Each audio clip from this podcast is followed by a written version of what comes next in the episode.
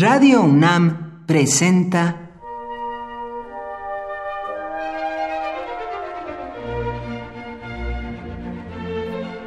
Cuaderno de los Espíritus y de las Pinturas por Otto Cázares.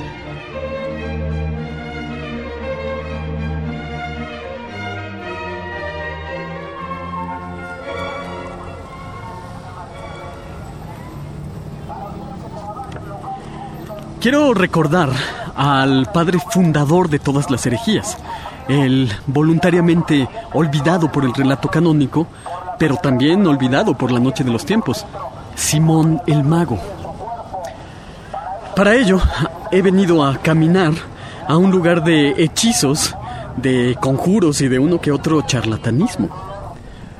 ¿Qué mejor lugar que el mercado de Sonora, plagado de recuerdos y plagado de sombras, plagado de charlatanes y viejos sabios, para recordar y al mismo tiempo homenajear a Simón el Mago, contemporáneo de todos los apóstoles de Cristo, y que, al igual que éste, predicaba no como un profeta, ni mucho menos como un apóstol, sino como un auténtico Mesías.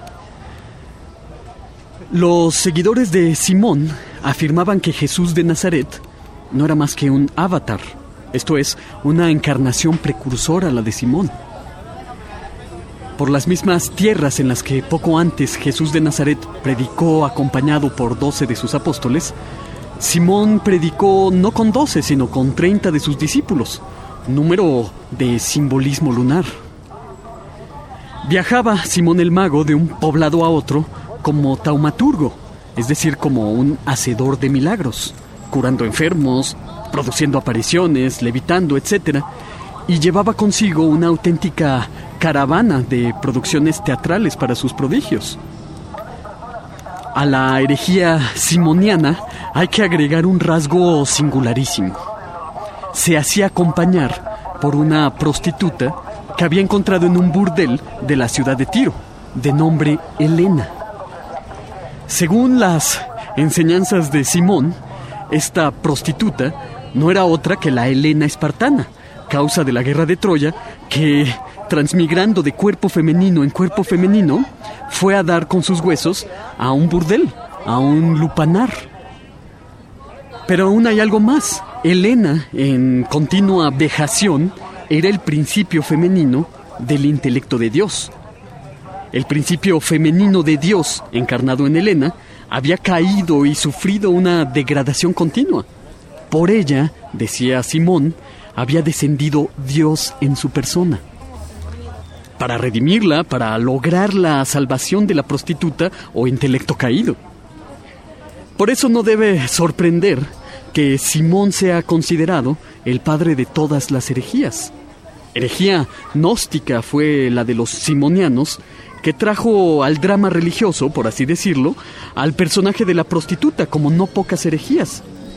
En otro lugar me ocuparé de la prostituta, la hebdómada y la Sofía Prónico, todas estas relacionadas entre sí. Pero volviendo a Simón el Mago, este encontró la muerte en Roma de una manera gloriosa y patética un tiempo. Después de cruzar unas palabras, nada menos que con Pedro, el encargado de llevar la nueva fe a las tierras italianas, Simón el Mago montó uno de sus usuales espectáculos prodigiosos y murió intentando volar. Cuando pienso en el final de Simón el Mago, lo imagino arrojándose al vacío con fe total en sus trucos de magia. Algo falló, sin embargo. Debió haber sido glorioso verle arrojarse al vacío pidiendo la facultad de vuelo. Morir pidiendo la facultad de vuelo es la forma más digna de morir. Por hoy, Otto Cázares cierra el cuaderno de los espíritus y de las pinturas.